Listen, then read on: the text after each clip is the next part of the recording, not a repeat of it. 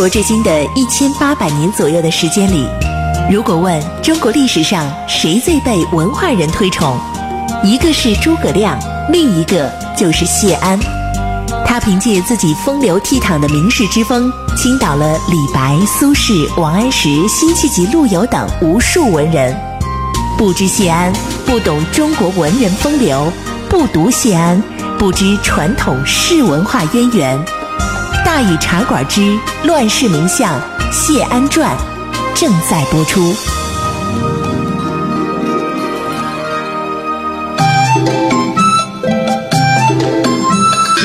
安是风流无奈何，欲将赤骥换青鹅。不辞便送东山去，临老何人与唱歌？今天呢，咱们继续给大伙儿说乱世名相谢安传。嗯，昨天咱们说到哪儿啊？昨天咱们说的谢玄呢，这边在前线北伐啊，已经呢打到黄河一线了啊，都过了长江和淮河了。但是呢，我们还得回来呀，来说说这谢安。这个时候啊，谢安的那个活宝女婿王国宝呢，就该登场了。啊，其实呢，这兄弟早就在暗中展开行动了，只不过他干那点事儿也犯不上我们多说。哎，另外，关于谢安对王伯古宝呃王国宝的这种压制呢，除了不任用他之外，倒还有一件事儿，什么事儿呢？就是当年呢，司马曜还没亲政的时候，大臣们给他选皇后的事儿，谢安是推举了太原王氏王运的女儿，然后就让王运呢出任了徐延两州刺史。不过这事儿呢，些微有点奇怪。呃，照道理来说呀，当时太原王氏是王坦之这一支是最强的，但是谢安呢却偏偏没从这边选，反倒挑了王运那阵儿的女儿了。这个人选呢报到桓冲那儿去问他的意思，桓冲也觉得有点怪。哎，不过这毕竟呢跟他们老桓家没什么关系，所以呢他就点了头了。那么当时谢安为什么要选王韵这一支的女儿呢？很可能就是因为汪国宝，他料定如果说王坦之有一支。这一支呢，他有女儿，有有当了皇后之后呢，那这王国宝呢，肯定会仗着国舅爷的身份祸乱宫廷，到那时候管都管不了。而王运这一阵王皇后的哥哥王公生性正直，甚至有些刚烈，小时候就很得谢安的看重。这王公呢，还是著名的美男子。下雪天了呀，身配鹅场裘，踏雪走在路上，人们一看着了，忍不住都停下步来。哎呀，都在这称赞啊，都在这竖大拇指点赞。这王孝伯，因为他这个王公字孝伯嘛，王孝伯这可真是神仙中人呢。另外呢，那个身无长物的故事呢，说的也是这王公王孝伯。后来王公当了国舅爷，果然深得司马曜的看重。他是死活看不上司马曜的那弟弟司马道子，也搭上他们家这个王国宝。每见到这俩干些苟且的事儿呢，哎，王公就毫不留情的当面斥责啊！你说你王国宝，你和司马道子，你们俩不为天下，不为人民，你们俩都做了些什么事情啊？甚至后来，当司马道子已经权倾天下，但是呢，这时候他能耐大了，也对这个呃王公啊十分的忌惮。太原王氏到了这末世，一王公一王国宝，几乎就是两极端。原来的政治家风啊，传到王公这儿，已经演成演变成了什么嫉恶如仇了。而王国宝呢，倒像个怪胎似的。结果太原王氏这两支儿，王公支持司马曜，王国宝支持司马道子，掐得你死我活的。直到王公起兵清君侧了，司马道子就把王国宝才给杀了。这同族诸，哎，同族当中的这主动的自相残杀呀，在当时的高门士族当中呢，是极少见的。当然了，这已经是很多年之后的事情了。嗯啊，总之呢，就因为这些原因，王国宝呢是恨透了谢安了。正好呢，演着这时候，司马道子又娶了他的堂妹为妻。王国宝一瞧，行了，国舅爷又没当成，我给这王爷当个大舅子也行啊。反正这王爷也不是个省油的灯，正好能借着他飞黄腾达，那不也挺好吗？于是王国宝就一直跟着司马道子混在一块堆一边撺掇着司马道子弄权，一边诋毁他岳父谢安。然后呢，这俩人又趁着司马曜因为谢家权势太盛，心里又害怕又难受的时候，天天凑到皇上耳朵边把谢安的坏话说个不停。不，其实咱们话说回来了，他们能说谢安什么坏话呢？你挑不出人家谢安的毛病来呀。我想来想去啊，有那么一桩事儿呢，还是挺有分量的。这就是当年桓温的那个行废立。桓温行废立是个人就知道那是他想篡位。但是这事儿终究不能成为正式的说法，为什么呢？因为如果你说桓温行废立是错了，那你不就等于说司马懿当年不敢当皇上吗？那么这个司马曜不就更没资格当皇上了吗？所以朝廷一直不给桓温扣这个篡逆的帽子，这也是很重要的原因嘛。即便说后来朝臣一提起当年桓温行废立，还都说那桓温呢做的对，桓温呢是废昏立明，大伙儿也只能这么说。要不然呢，人家现在这皇上他爹的就就是啊，人桓温推上来的，你能受了受不了啊？对不对？那现在司马道子他们就有的说了，说当年桓温行废立，那谢安可是反对的呀，对不对？哎，皇兄就是说这司马曜啊，皇兄你想想，他反对桓温到底是反对的什么呀？哎，他手里有这个理由，到时候他要想对您怎么样，只要这么一说，说呀，当年如何如何，怎么怎么您，您说您怎么办呢？哎，就算什么话对司马曜都未必有说服力，但是这个事儿，非同小可。是啊，谢安现在这么大势力，他要反，要废了他司马曜，直接就说当年桓温是篡逆，不就完了吗？再去找来海西宫那支的后代来当这皇帝，不就名正言顺了吗？这是司马曜最不能接的短儿啊。于是他就越听越心寒。原本呢，他跟谢安一直啊，都处的挺好的。国家有什么事儿呢，他也都在仰仗着人家。不现在呢，他是越瞧着谢安，越觉着像谋反。谢玄那边北伐又节节获胜，哎，这边是打胜仗打得越好，仗打得越顺利，他心里就越难受。于是渐渐的，他就跟司马道子他们更加密切了，天天跟这混账弟弟聚在一块堆暴饮，跟谢安呢，可是越来越远了。那么皇上这边是这样，朝臣那边呢？关于这个《世说新语》里边记载过一故事，就是当年有个名士啊，叫韩康伯的。有一天呢，他生病了，在自个儿家院子里边散步遛弯忽然呢，就听到门外呀有富贵人家的牛车呼隆隆的就过去了。于是啊，他也还奇怪，这谁家的车？就跑出去一瞅，结果一瞅呢，正是人家老谢家华贵的车从门前经过，那气派那风格是不是自非一般人所能及啊？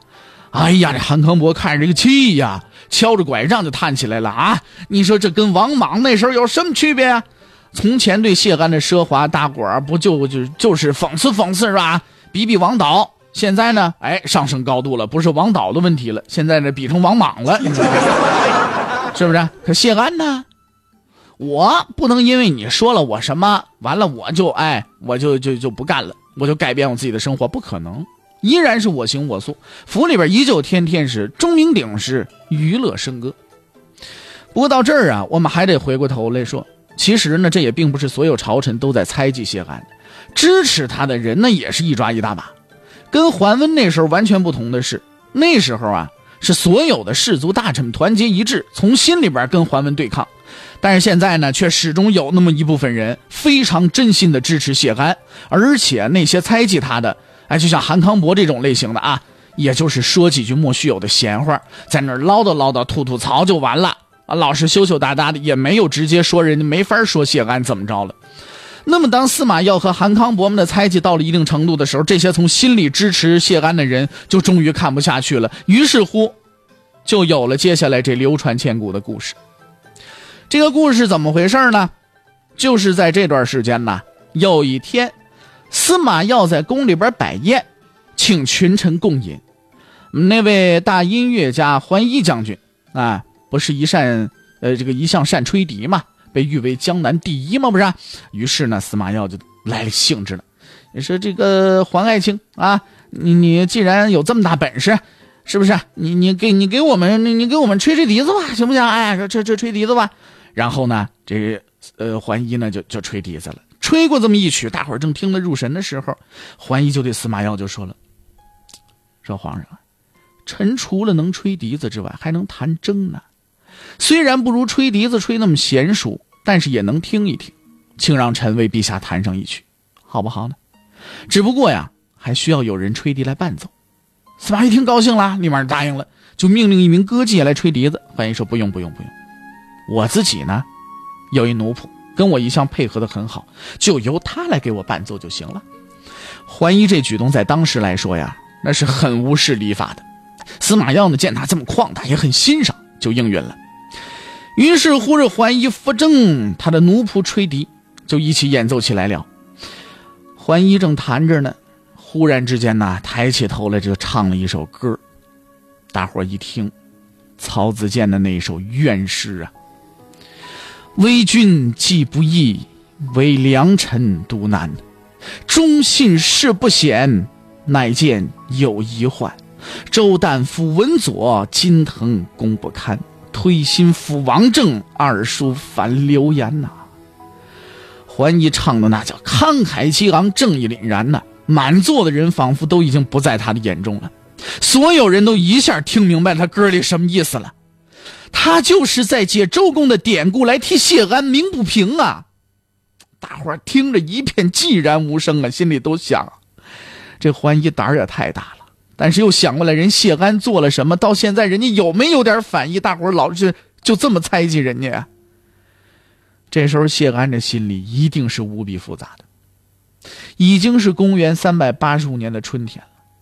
从三百六十年谢安离开东山，已经过去了二十五年了。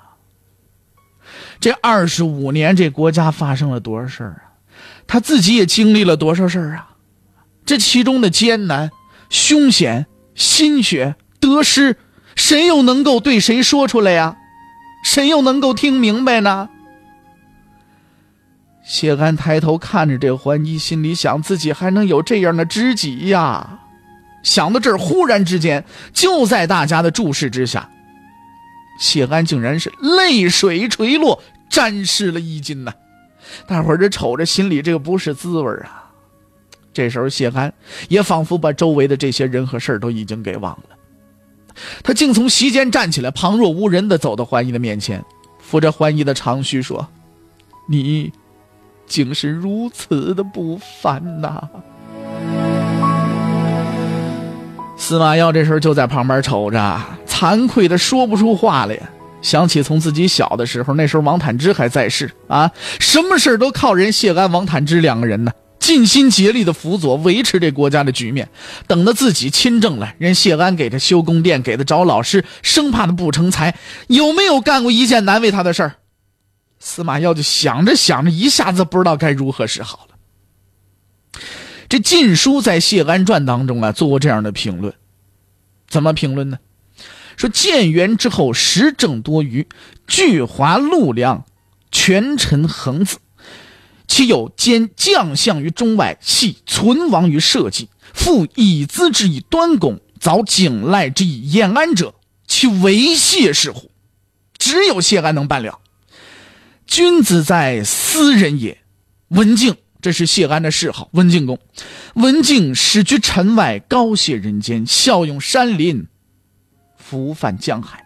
当此之时，萧然有凌霞之志，即欲持薛罗而袭诸族，取横臂而见丹尺，数计于是永康，一论以之载末。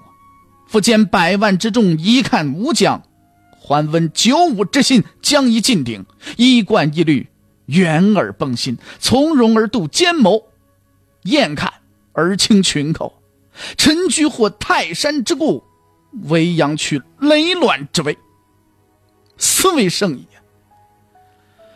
史学家们都说这番话评的非常到位。一向冷眼看史的田余庆在这里也说：“使臣所论。”其子陈俊谢氏谢尚辍黄伞以受军旅，其与谢玄以急且北府之任，期间四十余年。谢氏与晋氏有殊功而少谦氏，故作宝业如此，以见谢氏家族发挥的历史作用。与东晋其他几家当政士族相比，谢氏亦为东晋朝廷而又门风谦退、不妄生事端的特点，那是非常明显的。不过，无论司马耀是不是惭愧，是不是想改变自己的态度，但那已经不是谢安要考虑的事情了。这个时候，谢安这心里已经打定了主意了。也许啊，他早就这么想了，只不过好多事儿还放不开。现在桓家的事儿已经妥善解决了，国家不会再乱了，北伐也大致有了稳定的局面，战线也已经推到黄河，完成了战略目的了。